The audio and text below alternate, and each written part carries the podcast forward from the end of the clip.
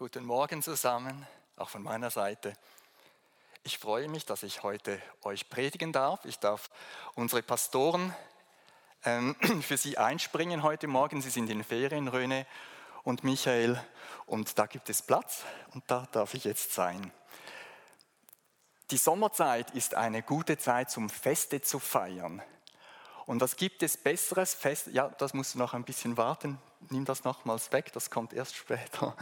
Was gibt es besseres Feste zu feiern, wenn wir gute Jubiläen haben, auf die wir zurückblicken können?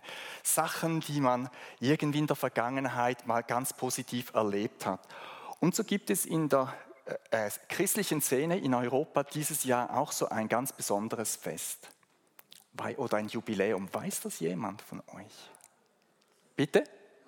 Luther. Ja, was war denn mit Luther?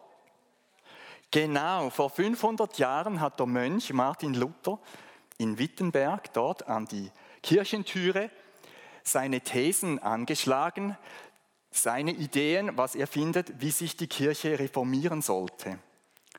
Und dort hat diese Reformation gestartet. Vor ein paar Jahren waren wir als Familie auf unserem Weg in die Ferien bei dieser Kirchentüre vorbeigefahren. Es ist eine ganz unscheinbare Türe. Man, ja, es ist eine ganz normale Türe, aber interessant ist, dass an einem so ganz normalen Ort so ganz außergewöhnliche Dinge passieren, wenn Gott dabei ist.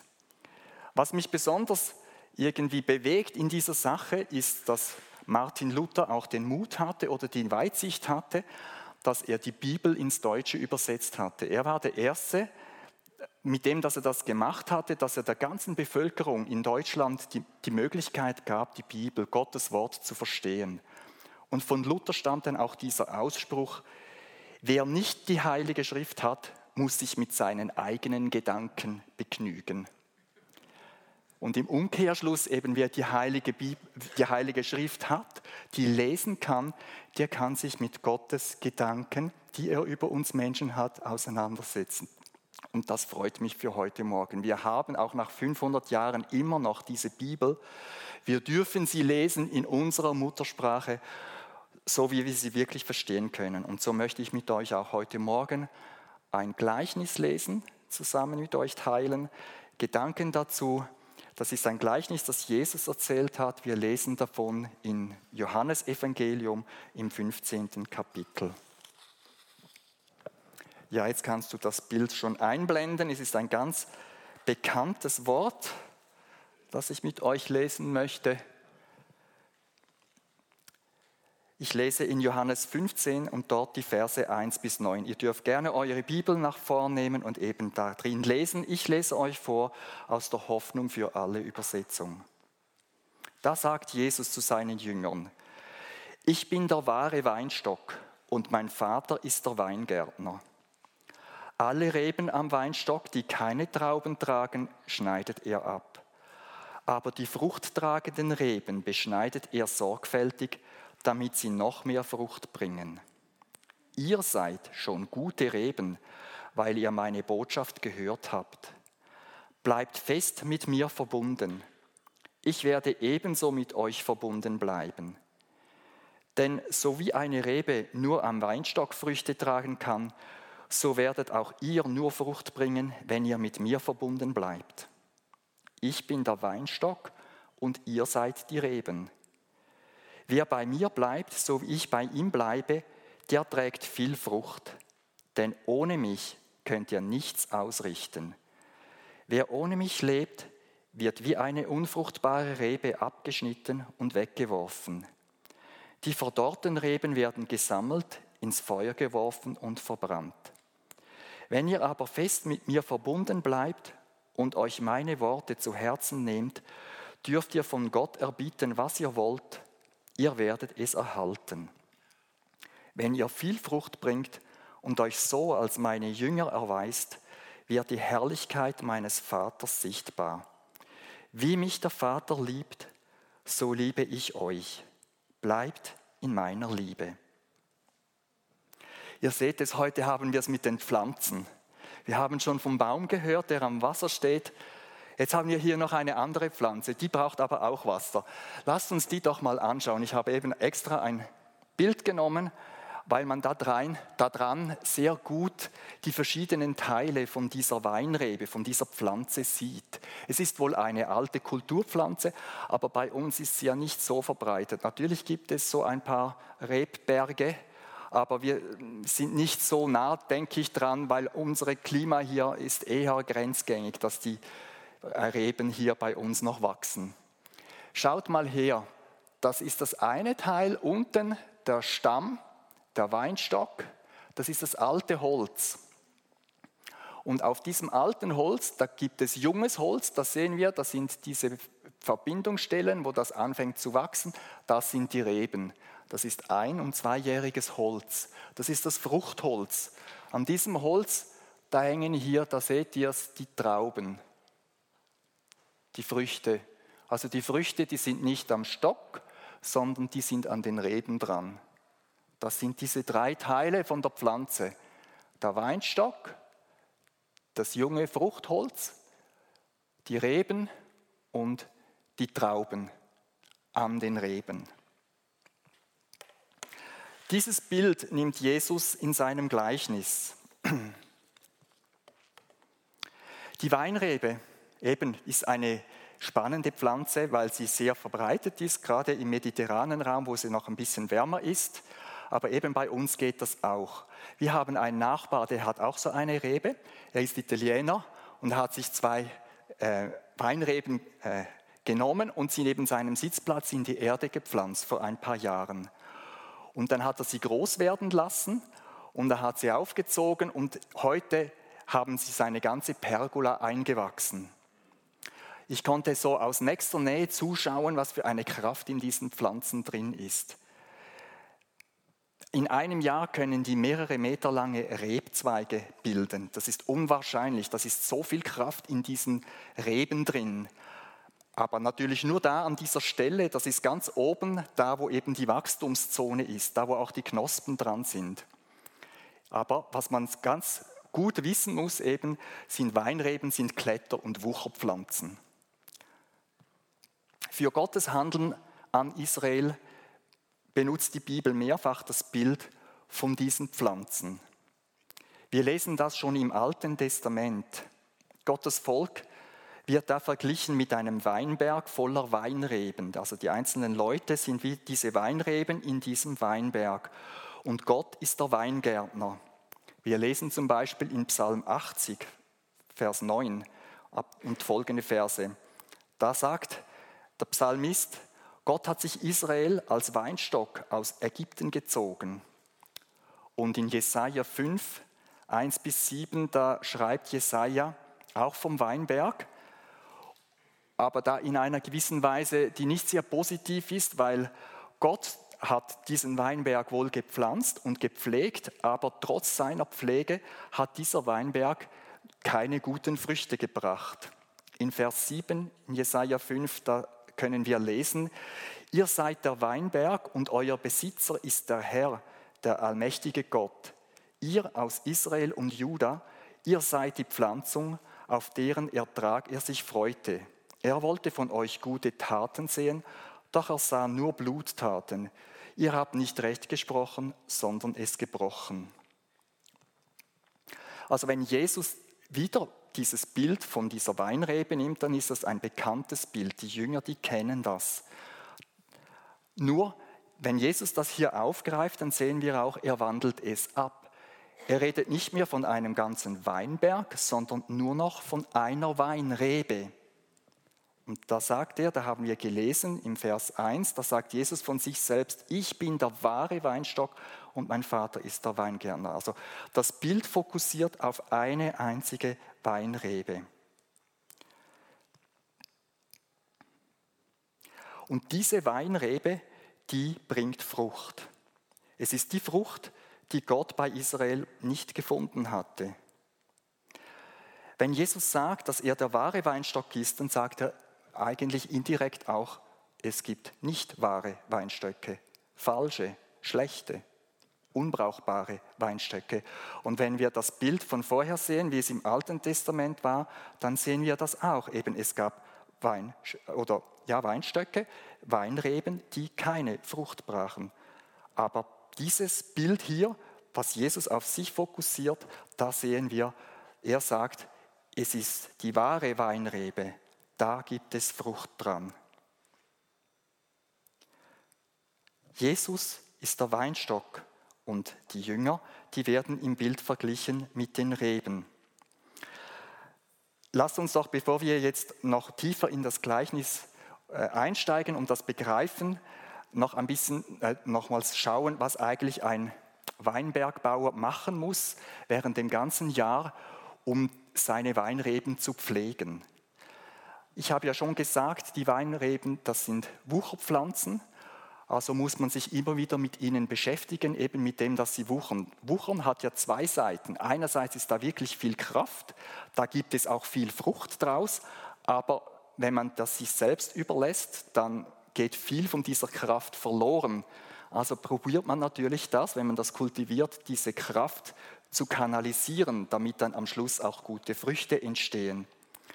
Und so müssen diese Trauben im Winter geschnitten oder muss Wein, die Weinrebe im Winter geschnitten werden. Da muss man das, was wuchert, wegschneiden.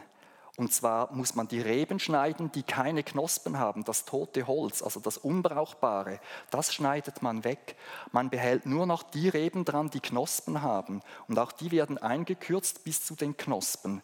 Einfach damit wirklich die ganze Kraft, die von unten, das Wasser, das von unten, die Nährstoffe, die raufkommen, da wirklich nur dahin gehen, wo diese Knospen sind. Und das muss man gut machen. Wenn man das falsch schneidet, dann kommt im Frühling gar nichts. Also der Rebbauer, der weiß, wie das geht, der schneidet natürlich das dann richtig, so dass am Schluss dann eben diese fruchtbaren Knospen noch dran sind. Dieser Schnitt im Winter genügt nicht, man muss auch später nochmals schneiden, weil eben das ist so viel Kraft in diesen Pflanzen drin. Ich kann jetzt gerade eben wieder beim Nachbar schauen, das ist unheimlich, was der schon gemacht hat. Das ist alles voll von Blättern und voll von Holz. Man sieht noch nichts von den Beeren, aber da ist natürlich eben schon ein richtiger Deckel drauf. Und jetzt muss man das wieder schneiden, man muss das auslichten, man muss Blätter wegschneiden, damit auch das Licht wirklich auf diese Früchte drauf scheinen kann und dann die da richtig reifen können und dann im Herbst eben bereit sind, damit man sie dann da ernten kann. Ja, und dann kommt dann natürlich die Ernte im Herbst.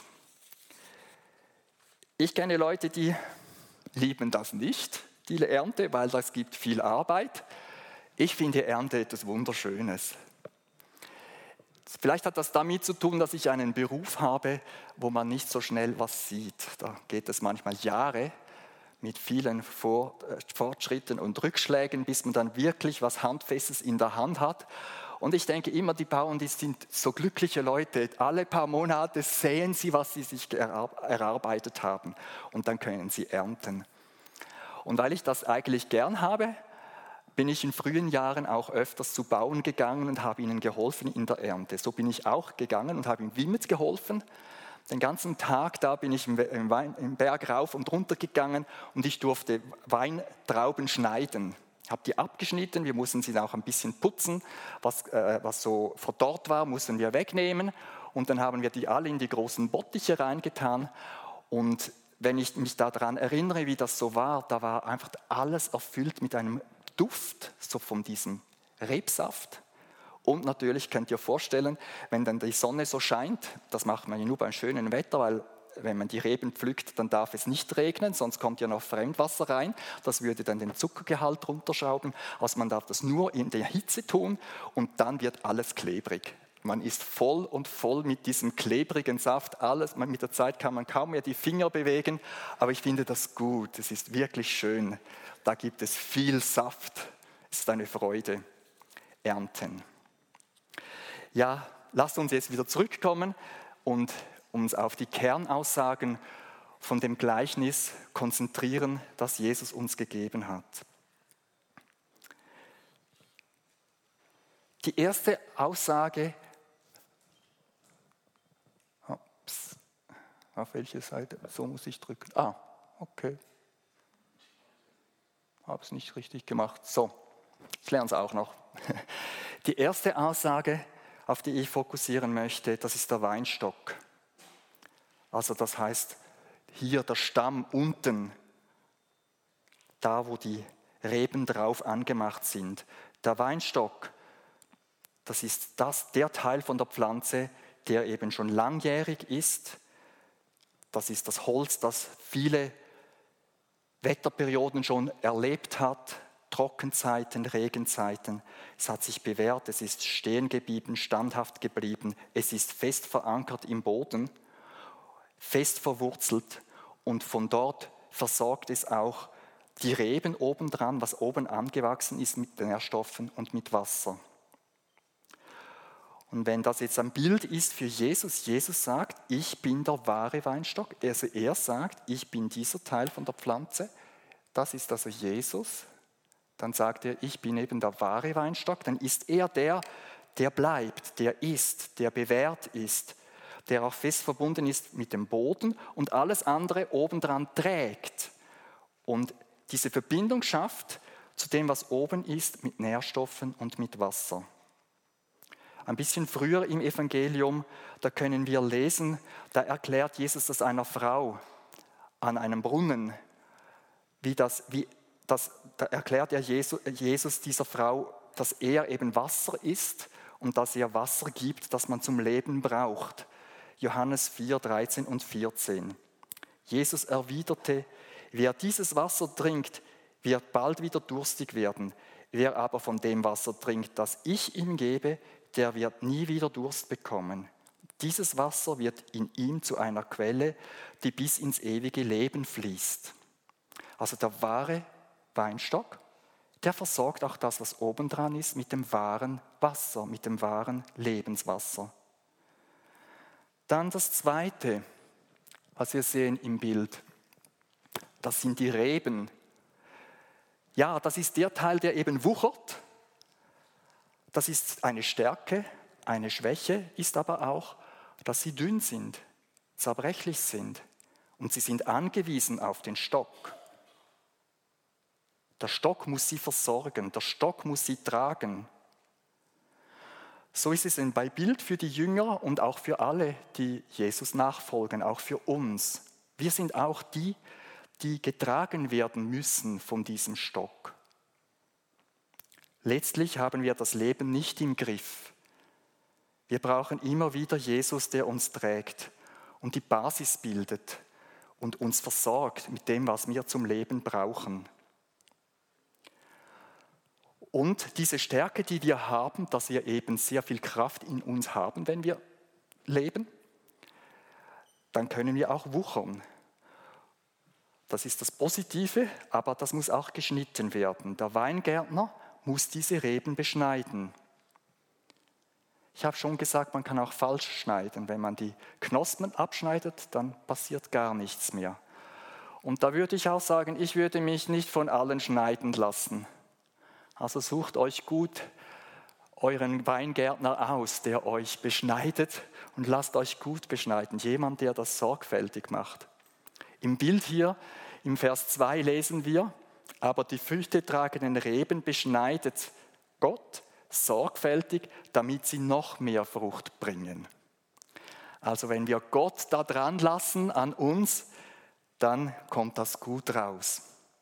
Er wird das sorgfältig machen, weil er ein gutes Ziel hat. Trotzdem, schneiden tut weh, kann weh tun. Wenn Gott an unserem Charakter schneidet, dann ist das eines, das tut schon weh, kann schon wehtun. Aber wenn es dann um unsere Existenz geht und da unser Leben bearbeitet wird, dann ist das nochmals eine andere Qualität, die uns da ganz anders herausfordert. Denkt nur mal dran, im Alten Testament ist so ein Beispiel von einem Menschen, der das erlebt hat, beschrieben. Ein ganzes Buch gibt es von ihm, Hiob. Hiobs Leben wurde sehr stark geprüft.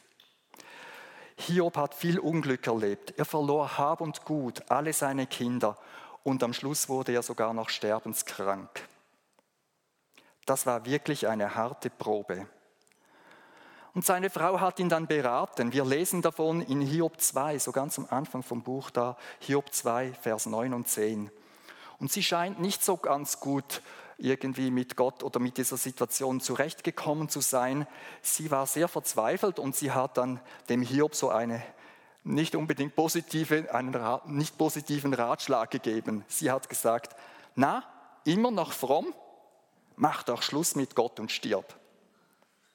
Aber Hiob sagte nur, was du sagst, ist gottlos und dumm. Das Gute haben wir von Gott angenommen. Sollten wir dann nicht auch das Unheil annehmen? Hiob war gut angemacht, gut eingepflanzt in diesem guten Stamm. Er hat sich nicht abschneiden lassen, wollte nicht sterben, wollte dranbleiben und das zulassen, dass Gott an ihm arbeitet.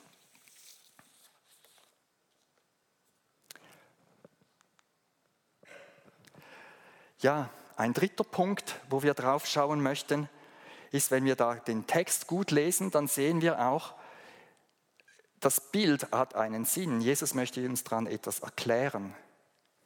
Er möchte uns erklären, dass wir eine Bestimmung haben. Wir sollen Frucht bringen und durch diese Früchte Gottes Wesen sichtbar machen. In Vers 8 haben wir gelesen, wenn ihr viel Frucht bringt und euch so als meine Jünger erweist, wird die Herrlichkeit meines Vaters sichtbar.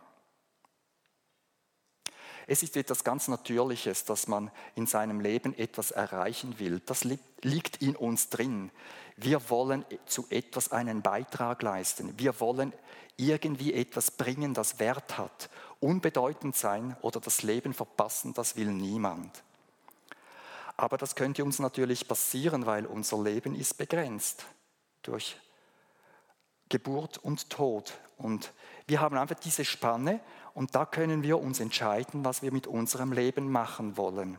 Wir können uns entscheiden, in welchem Weinstock wir eingepflanzt sein wollen.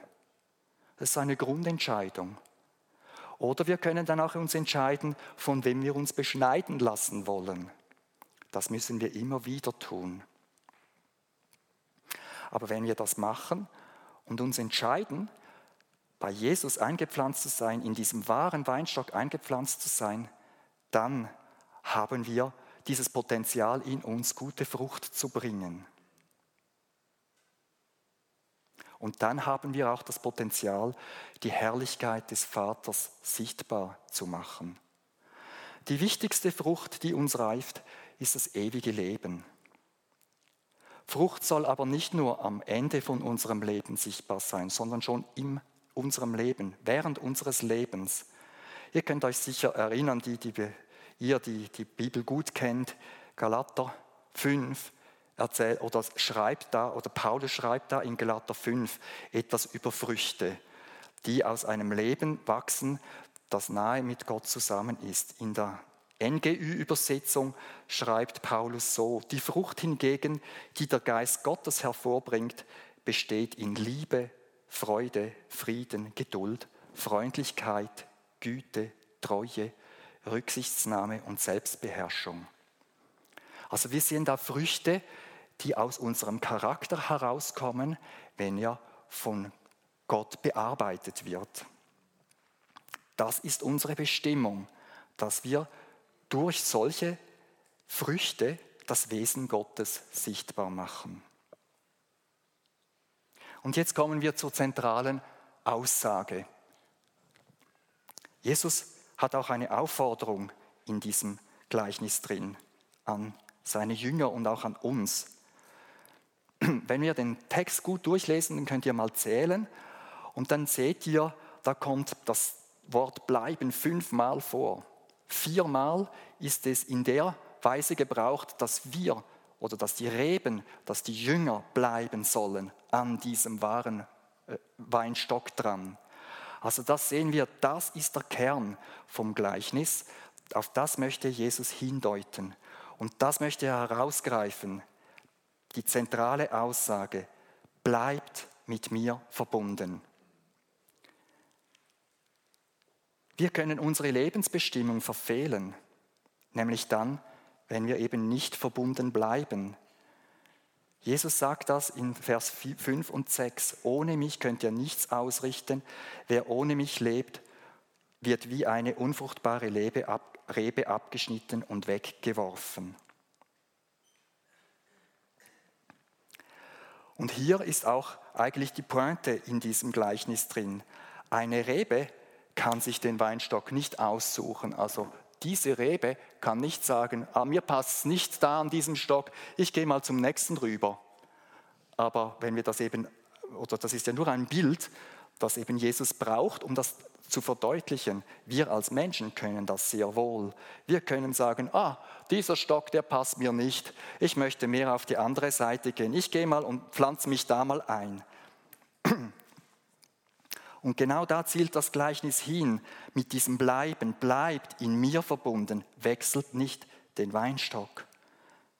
Bleiben ist ganz wichtig, sonst werden wir unsere Lebensbestimmung, Früchte zu bringen, das Wesen Gottes sichtbar zu machen, nicht erreichen.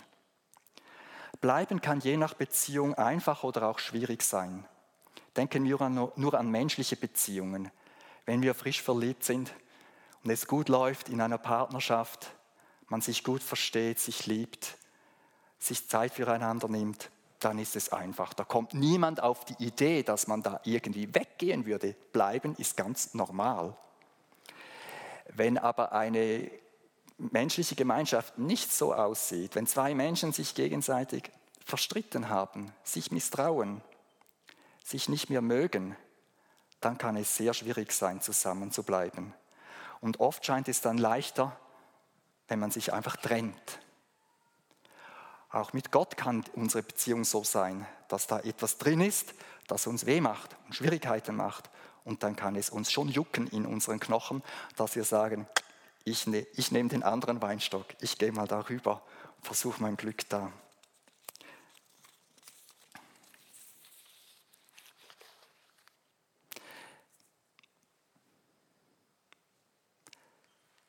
Manchmal ist es dann auch so, dass es eben uns wirklich schwierig fällt, auch hinzuhalten und auch Gott an uns arbeiten zu lassen.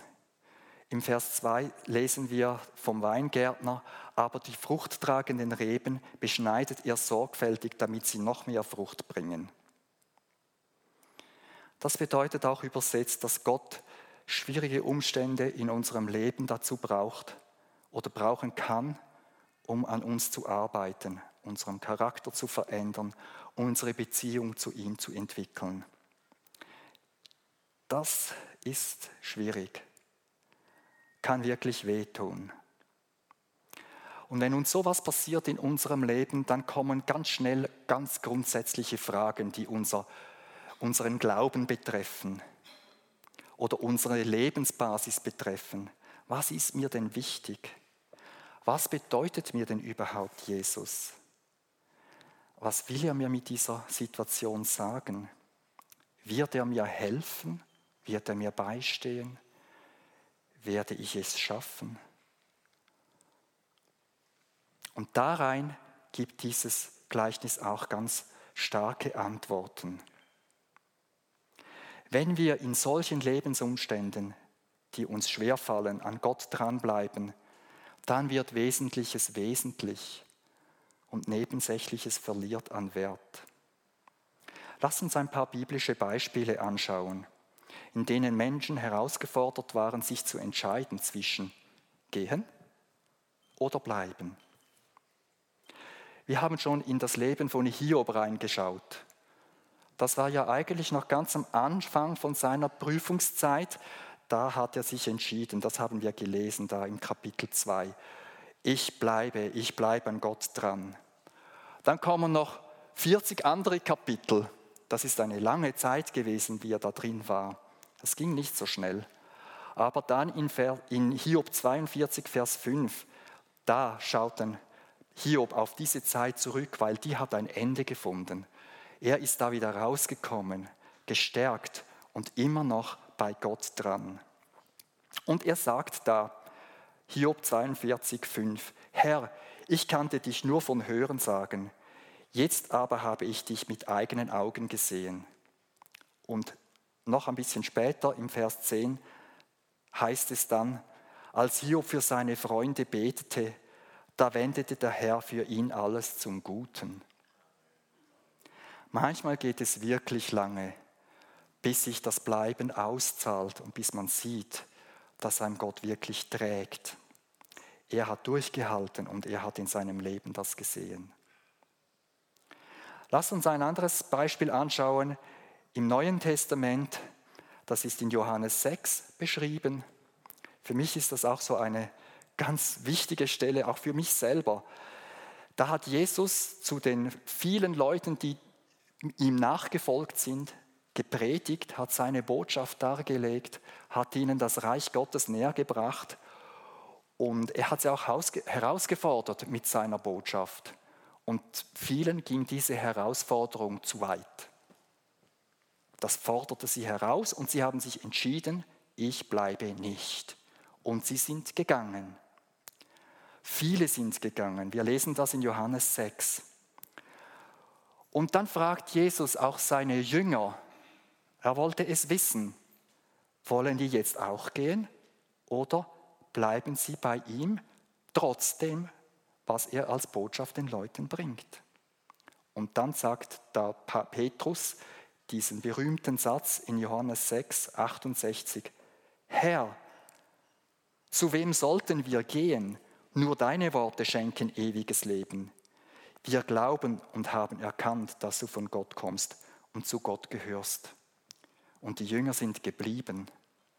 Und wir sehen später, was aus ihnen geworden ist. Sie sind elf von diesen zwölf sind zu Säulen geworden und die haben die Gemeinde vom Neuen Testament aufgebaut. Da konnte ganz Großes aus ihrem Leben geschehen, weil sie bei Jesus geblieben sind. Ich möchte auch noch ein drittes Beispiel sagen oder zeigen oder euch daran erinnern. Nochmals eines aus dem Alten Testament. Das ist auch ein Beispiel, da habe ich oft drüber nachgedacht. Das ist ein Beispiel aus der Exodus-Geschichte, aus dem zweiten Mose. Und wir lesen das in 2. Mose 20. Das Volk Israel ist durch viele Wunder aus dem aus dem Land Ägypten herausgeführt worden. Es war durchs Rote Meer gezogen, das Wasser hat sich geteilt und sie waren jetzt beim Sinai. Und Gott wollte dem Volk höchstpersönlich begegnen. Aber das Volk hatte Angst vor einer direkten Begegnung mit Gott. Und sie zogen es vor, nicht direkt mit Gott in Kontakt zu kommen, sondern sie haben zu Mose gesagt, mach du das für uns. Wir lesen das in 2. Mose 20, 19. Sie sagten zu Mose, rede nur du mit uns, wir wollen auf dich hören, Gott selber aber soll nicht mehr zu uns sprechen, sonst sterben wir noch. Da spüren wir irgendetwas, also man redet hier oder die Leute reden hier von Angst, aber wenn wir dann ein bisschen weiter schauen, es geht dann nur noch ein paar Kapitel weiter, das, da lesen wir dann, was eigentlich sonst noch abgegangen ist, oder sehen wir auch etwas in ihr Herz rein. Weil Mose ist ja dann auf den Berg raufgestiegen, er hat da von Gott die zehn Gebote bekommen, hat die aufgeschrieben. Und in der gleichen Zeit, bis dann Mose wieder runterkam, haben dann die Leute unten ein goldenes Kalb gebastelt, einen neuen Gott, vor dem hatten sie keine Angst und den haben sie dann angebetet. Also das war wahrscheinlich schon vorher in ihrem Herzen drin. Eigentlich hatte nämlich Gott ihnen gesagt, sie sollen sich vorbereiten, um ihm zu begegnen. Und da wurden sie sehr ängstlich. Ich finde, dass, also das irgendwie, dieses Bild, das beschäftigt mich schon lange. Es gibt so einen zweiteiligen Monumentalfilm, vielleicht hat den jemand von euch schon gesehen, ein Film zum Leben von Mose. Und da ist Ben Kinsley in der Hauptrolle drin und der spielt diesen Mose da drin. Und ich kann mich noch sehr gut erinnern, wie ich den Film das erste Mal gesehen habe.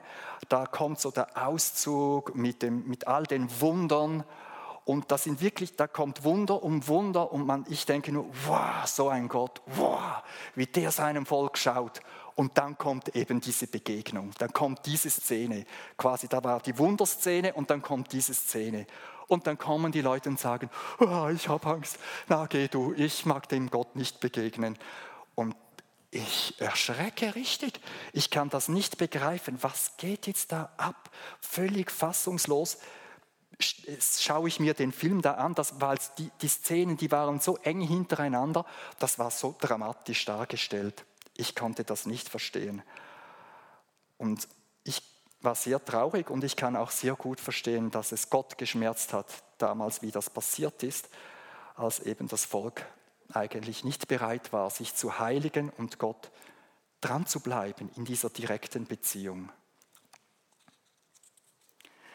Was wir sehen, wir können uns entscheiden. Wir müssen uns entscheiden. Wir sind eben nicht einfach per se von uns aus da so verbunden. Wir müssen uns entscheiden, ob wir da am wahren Weinstock dranbleiben wollen oder was wir machen wollen.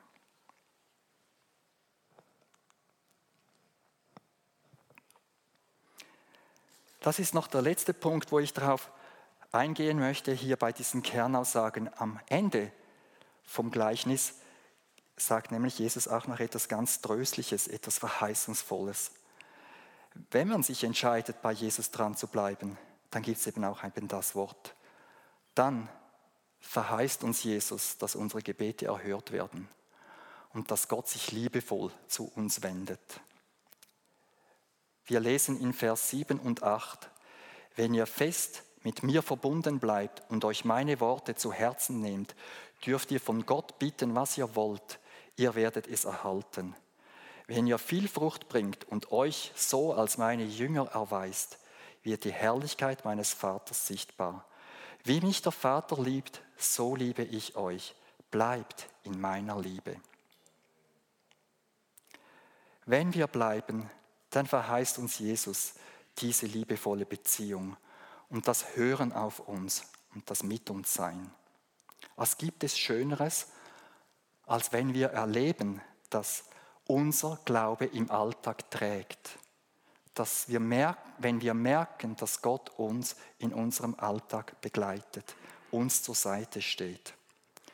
Und um das zu verdeutlichen, eben diese Kernaussage vom Gleichnis hier, von dieser Verbindung habe ich noch ein zweites Bild mitgebracht. Ich übertrage das jetzt auf Menschen. Also es geht hier um das. Das ist diese Verbindungsstelle. Wenn wir das jetzt übertragen, Gott, und das ist Jesus, er ist eben der Stock und wir sind da die Kinder, die Reben, die dran sind. Es geht um diese Verbindung, um dieses Da bei, bei diesem Weinstock oder beim Vater oder bei Jesus dran zu bleiben in dieser Hand, die Gott uns hinstreckt für unser Leben, dass wir da dranbleiben. Gott streckt uns die Hand entgegen, um mit uns durchs Leben zu gehen. Manchmal sehen wir sie nicht. Vielleicht ist unser Blick getrübt, vielleicht steht er auch hinter uns und wir schauen vorwärts.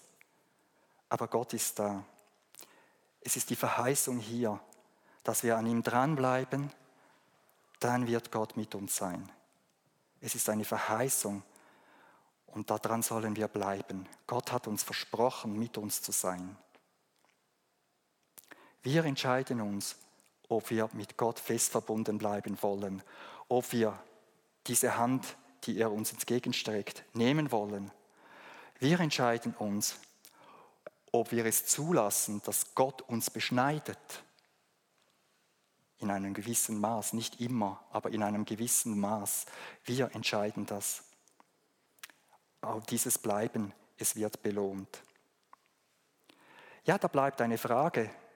Kannst du dich erinnern in deinem Leben, wo du das letzte Mal, schau mal zurück in dein Leben, kannst du dich erinnern an Momente, wo du merkst oder wo du gemerkt hast, jetzt ist Gott so in einer liebevollen Art bei mir. Jetzt ist Jesus da, ich bin nicht alleine, er trägt mich. Kannst du dich erinnern? Siehst du solche Momente in deinem Leben? Jesus hat es uns versprochen und ich glaube, dass er seine Versprechen hält. Ich möchte euch zudem ein kleines Zeugnis noch sagen und das hat mich sehr bewegt. Es ist so aus dem Leben gegriffen und es zeigt so ein bisschen wirklich auch das Herz von Gott. Im Juni war Benji hier mit Jonathan Quack, einem seiner Mitarbeiter. Und die beiden, die waren hier an einem Abend hier in der Gemeinde. Es waren nur ganz wenige Leute da. Kann sich jemand von euch vielleicht an diesen Abend erinnern? Ja. Und diesen Ab an diesem Abend hat Jonathan aus seinem Leben erzählt. Er ist mit seiner Familie Missionar unter den Meereszigeunern in Thailand. Und wie das Wort Zigeuner schon sagt, also wahrscheinlich ist das auch im Deutschen so übersetzt, oder eben Zigeuner, das sind so immer ein bisschen die Randständigen in der Gesellschaft. Und so geht es auch diesen Menschen. Die sind äußerst arm und obwohl sie zu Thailand gehören, völlig rechtlos. Niemand kümmert um sie. Sie sind wirklich der Abschaum von der Gesellschaft. Und mit dem leben die Leute auf. Die erleben das tagtäglich, dass sie nichts sind, dass sie eigentlich immer unten durch sind, dass jeder sie anpöbelt. Und wie dann der Jonathan zu ihnen kam mit seiner ganzen Familie, da war es schwierig, eine Brücke zu machen und ihnen auch Jesus näher zu bringen. Aber nach einer langen Zeit, nach viel Schwierigkeiten, auch persönlichem Leid, Krankheit und ja, Todesnähe, die sie erlebt haben, die seine Frau erlebt hat, da kam die erste Frau zum Glauben und auch ihre Tochter. Und diese junge Frau, hat dann erste Schritte im Leben mit Jesus gemacht. Und da hat sie eine Vision gehabt, einen Traum von Jesus. Und sie sah sich selbst auf einer Blumenwiese und da hat es ein Tor gehabt und dann ist sie durch das Tor durchgegangen und hinter dem Tor sah sie Jesus, der so, oder eine, ein Mensch und sie hat gewusst, das ist Jesus und der ist so auf sie zugekommen. Und jetzt steht sie so als Frau und jetzt kommt da diese Person, Jesus kommt auf sie zu. Und mit ihrem ganzen Hintergrund, mit ihrer Lebenserfahrung steht sie da und jetzt kommt das alles so rauf. Und sie kriegt Angst. Und dann sagt sie zu Jesus, schlägst du mich jetzt? Und Jesus schaut sie freundlich an und sagt, nein, ich liebe dich. Diese wenigen Worte, die dieses, diese junge Frau in dieser Vision gesehen hat, die haben Tiefes bewirkt in ihrem Leben. Das hat an ihrem Charakter Heilung ausgelöst. Diese Begegnung, diese Freundlichkeit, die Jesus ihr gebracht hat. Und das hat sie gelehrt, sich ganz anders angenommen zu sehen von Gott.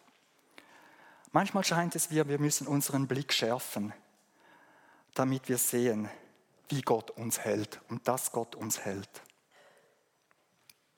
Und ich habe ein paar Fragen zum Schluss aufgeschrieben, die könnt ihr für euch mitnehmen in die Kleingruppe oder auch in eure Ferienzeit.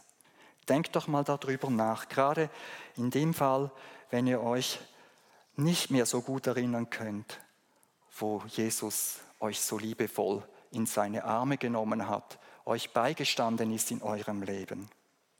Manchmal ist es so nah, aber wir merken es nicht, weil wir vielleicht in eine andere Richtung schauen oder weil wir zu beschäftigt sind. Ich denke, in diesem Dranbleiben, da geht es nicht darum, dass wir etwas tun, sondern wir sollen einfach sein. Es geht nicht um Leistung, es geht nur um Bleiben, um Beziehung. Man kann da dann nicht etwas abhaken, ich habe gemacht, erledigt, so, es geht nicht um das. Darum auch dieses Bild, das kleine Mädchen hier, das leistet nichts, das ist einfach da verbunden.